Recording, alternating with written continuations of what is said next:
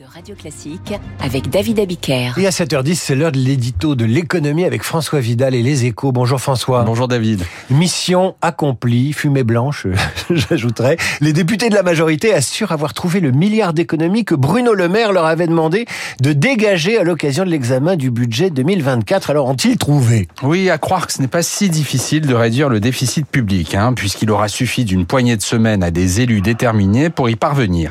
Le seul problème, David, et il est de taille, c'est la méthode employée. Pour administrer cette leçon de bonne gestion, les députés de la majorité ont en effet renoué avec les vieilles habitudes.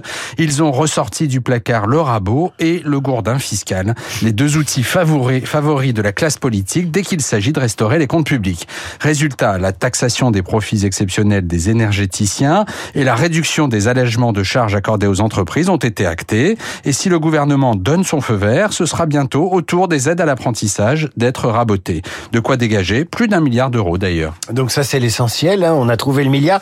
Est-ce que ces mesures permettront de sécuriser la réduction du déficit à 4,4% du PIB en 2024 et, et, à rassurer les agences de notation qui nous attendent au coin du bois? Sans doute, mais on sait où cela mène, hein, au ras-le-bol fiscal et à l'inefficacité de la dépense publique. Est-il vraiment opportun de limiter en ce moment les avantages accordés aux entreprises qui embauchent des apprentis ou des salariés gagnant deux fois et demi le SMIC Au moment où le nombre des chômeurs repart à la hausse, il y a sans doute d'autres dispositifs à réviser que ceux qui soutiennent le marché de l'emploi.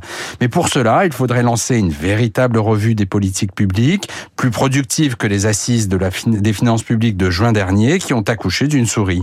C'est le seul moyen de ramener le déficit sous les 3% d'ici à 2027, en tout cas de le faire efficacement. Alors on verra pour les 3%, un milliard d'économies donc, mais pas complètement si je vous ai bien compris puisque c'est du rabotage, euh, du rabotage fiscal. François Vidal, vous revenez demain, un peu avant 7h10 pour l'édito de l'économie avec les échos radio classiques. Il est 7h12.